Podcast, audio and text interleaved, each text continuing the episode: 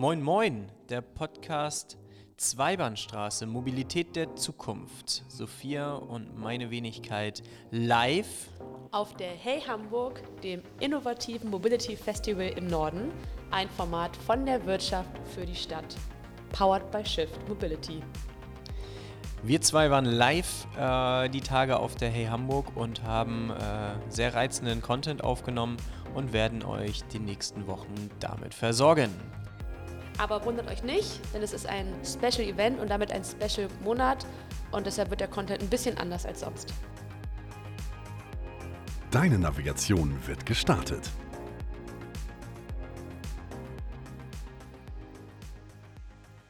Mir gegenüber sitzt unser nächster Gast heute. Wir sind hier im Akkord unterwegs. Andreas Rau von der Max Bögel Firmengruppe. Andreas, schön, dass du dir Zeit genommen hast. Vielen Dank. Ja, vielen Dank für die Möglichkeit, hier zu sprechen. Sehr gerne. Erzähl uns gerne einfach mal ein bisschen was über dich. Warum bist du heute hier auf der Hey Hamburg? Was, äh, was stellst du da? Was macht eure Company? Führ uns mal ein bisschen ein, für alle die, die noch nichts mit deinem Namen und der Company anfangen können. Genau, ich bin heute als Leiter Produktmanagement für das Transportsystem Bögel der Firmengruppe Max Bögel hier auf der Hey Hamburg, äh, gemeinsam mit meinem Kollegen Florian Ott. Und wir präsentieren hier unsere Mobilitätslösung, das heißt ein eigenentwickeltes Magnetschwebebahnsystem. Ähm, hört sich jetzt vielleicht ein bisschen seltsam an, wie kommt eine ein Bauunternehmen zu einer Magnetschwebebahn, beziehungsweise zu, äh, dazu ein Anbieter zu werden für die Magnetschwebebahn.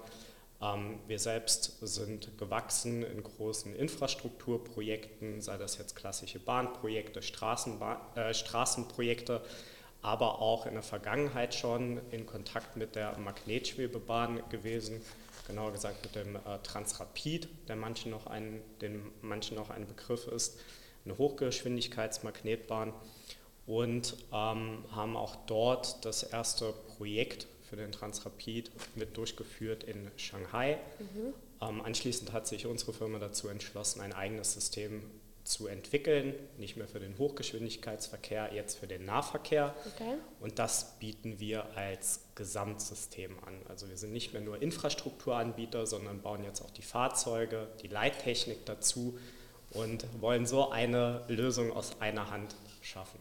Seid ihr denn seid ihr ein deutsches Unternehmen und wo sitzt ihr? Genau, wir sind ein äh, deutsches Unternehmen, familiengeführt mhm. in der dritten Generation. Ähm, der Hauptsitz ist in Bayern, okay. circa 50 Kilometer südlich von Nürnberg in der Oberpfalz in Sengenthal. Mhm. Ähm, dort haben wir auch eine Teststrecke für okay. diese Magnetschwebebahn, eine Länge von circa 850 mhm. Meter, wo wir das alles erproben können und jetzt auch schon zur Serienreife weiterentwickelt haben. Okay.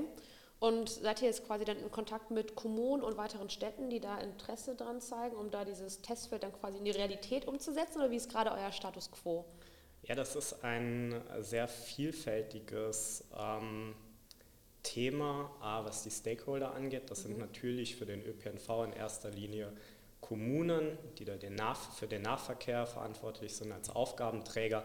Das sind aber auch vermehrt Verkehrsplaner. Mhm. Uns geht es darum, auch frühzeitig hier in den Dialog einzutreten und halt auch integrierte Planungsansätze zu schaffen. Also wir sehen unser System und unsere Infrastruktur nicht mehr als Insellösung, mhm. sondern wollen da eben auch interagieren mit bestehenden Infrastrukturen, Kombinationen mit Radwegen und ähnlichem. Und ähm, auf der anderen Seite, und das geht dann so über in das nächste Thema schon fast, äh, beschäftigen wir uns nicht nur mit dem Personentransport, sondern auch mit dem Gütertransport. Mhm. Also die Magnetschwebebahn gibt es da auch zum Transport mhm. von Gütern. Ähm, und das konnten wir letztes Jahr sogar hier in Hamburg schon zeigen auf dem ITS World Congress. Mhm. Dort hatten wir eine Demonstrationsstrecke im Hamburger Hafen in Steinwerder, wo wir eben zeigen konnten, dass auch Güter lautlos schweben können und das sehr mhm. effizient und ähm, ja, war ein tolles Projekt. Das äh, finde ich natürlich in meiner Position als Referentin für Verkehr und Logistik sehr, sehr spannend, weil auch Thema geräuscharme Nachtlogistik ist ja ein ganz großer Painpoint. Und wenn wir uns also die urbane Logistik angucken, gerade da, und äh, da wäre so ein Modell, was ihr anbietet, natürlich grandios. Ja, absolut. absolut. Ähm, das Thema ist, wir, wir treffen ja heute immer mehr darauf, nicht nur diesen Shift zu schaffen hin zu emissionsarmer ähm, emissionsarmen Transportketten, egal ob jetzt für Personen oder Güter, sondern auch zu dem Punkt, dass Infrastruktur überlastet sind. Das mhm. heißt, es müssen neue Infrastrukturen auch geschaffen werden, ja. um dem entgegenzuwirken und das dauert in der Regel sehr, sehr lange. Ja. Und genau dort wollen wir ansetzen, diese Planungszeiten und diese Realisierungszeiten zu verkürzen, eben mit bedarfsangepassten Infrastrukturen und auch ganzen Systemen. Mhm. Und ähm, du hast es gerade schon angesprochen, ähm, was den Güterverkehr angeht. Ähm, oder allgemein auch beim Personentransport wird immer direkt die, die Frage gestellt, wer ist jetzt der Wettbewerb oder wem möchte mhm. man da irgendwas äh, wegnehmen. Wir sehen uns nicht als Ersatz für irgendwelche anderen Systeme, möchten niemanden verdrängen, sondern einfach noch eine weitere Komponente mhm. liefern. Noch ein Baustein zur Lösung dieser Herausforderungen. Und bei uns ist das im, im Logistikthema ähm, der Einzelcontainertransport. Mhm. Okay. Das heißt aber, wir sind, wir sind jetzt ja gerade bei Hey Hamburg, dem Mobility Festival. Also bleiben wir nochmal kurz bei Personenmobilität. Ja. Seht ihr euch dann, also ergänzend oder als Teil des ÖPNVs sogar? Oder also wie, wie ist da das, das Geschäftsmodell quasi langfristig gedacht? Weil im Endeffekt, ich als Nutzer würde ja sagen, wir wollen ja alle ganz gerne diese Super-App haben, alles aus einer Hand. Das stelle ich mir dann gar nicht so einfach vor. Ja, wir sehen uns auf jeden Fall als Teil des ÖPNV, ähm, gerade in urbanen Gebieten, aber auch in ländlichen Gebieten, beziehungsweise in der Verbindung von diesen Metropolregionen in die ähm, Stadtzentren. Und da sehen wir das nach wie vor so, dass der spurgeführte Verkehr, also alles, was Bahnsysteme angeht, unabhängig davon, ob das jetzt ähm, auf Schienen mhm. fährt, mhm. gummibereift ist oder mit Magnetschwebetechnologie ausgestattet ist, nach wie vor als ein Rückgrat für, die, für diese Mobilität in mhm. diesen Zentren, um halt sehr effizient viele Menschen von A nach B zu bringen auf ja. stark frequentierten Achsen. Und deswegen sehen wir uns natürlich als Teil des ÖPNV, wobei man es jetzt nicht in eine Schublade stecken kann. Mhm. Es, ist nicht, es ist keine Straßenbahn, es ist keine U-Bahn, es ist keine Hochbahn, es ist ähm, auch äh, keine Regionalbahn, sondern es bewegt sich so über diese Grenzen hinweg und kann als Hybrid gesehen werden. Ich kann das Ganze als Straßenbahn mhm. betreiben mit kurzen Haltestellenabständen. Okay in engen ähm, Verkehrskorridoren, kann aber das Ganze auch beschleunigen auf bis zu 150 km/h und S-Bahn-Anwendungen oder Regionalbahn-Anwendungen dann damit abdecken. Und ich denke, da können wir noch eine Komponente liefern, um diesen ÖPNV zu mhm. erweitern. Ja, dieses flexible, individuelle, zugängliche Mobilität. Ich glaube, je verschiedener wir da sind, desto besser eigentlich. Andererseits, wenn wir uns natürlich angucken im Hinblick Kreislaufwirtschaft, einfach mal, mal gucken, brauchen wir das überhaupt oder nicht. Ne? Es ist, ist alles immer schwierig. Aber grundsätzlich erstmal äh, innovative Ideen hören wir hier immer gerne.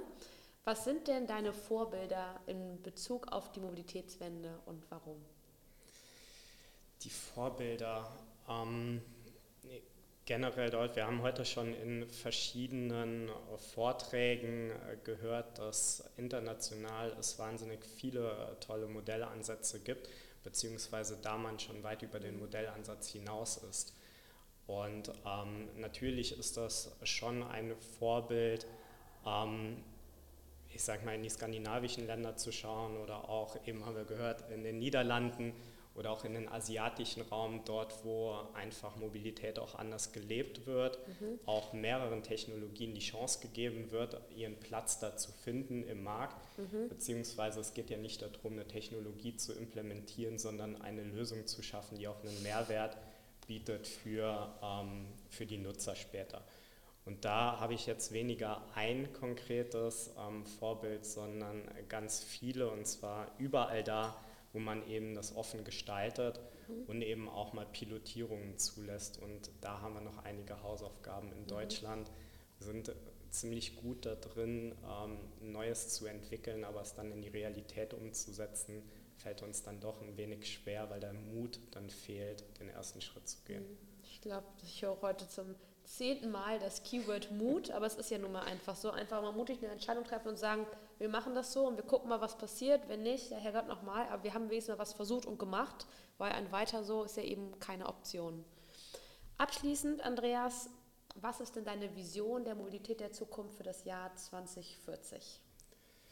Ganz klar die Vernetzung aller unterschiedlichen Optionen also mich als Nutzer, und da nehme ich mich jetzt mal raus in der Funktion für die Firmengruppe, sondern einfach als Nutzer der städtischen oder ländlichen Mobilität, egal wo ich mich mal mhm. 2040 befinden werde, mhm. ob das dann im ländlichen oder im städtischen Raum ist, kommt es mir darauf an, halt ähm, eine gesicherte Reisekette zu haben, klar zu wissen, wie komme ich von A nach B und das Ganze auch zuverlässig, mhm. dass man sich eben auf die verschiedenen Systeme ähm, verlassen kann. Und da ist es dann auch egal, mit welchem Transportmittel äh, das geschieht.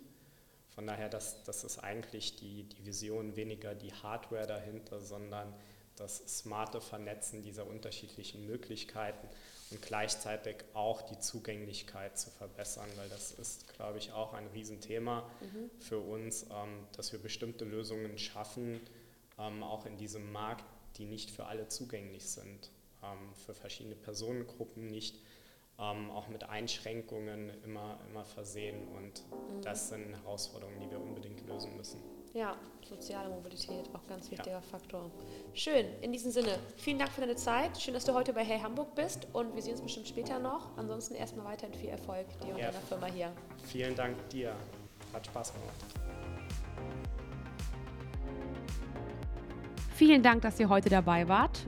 Wir hoffen, dass euch das Zuhören genauso viel Freude gemacht hat wie uns das Aufnehmen der aktuellen Folge. Und ich würde sagen, dass das nicht das letzte Event war, was wir live begleitet haben. Oder, Julian? Ganz genau. Also abonnieren, kommentieren, liken und empfehlen. Wir danken euch. Viel Spaß beim Reinhören, auch in der nächsten Folge. Und denkt an die Sterne.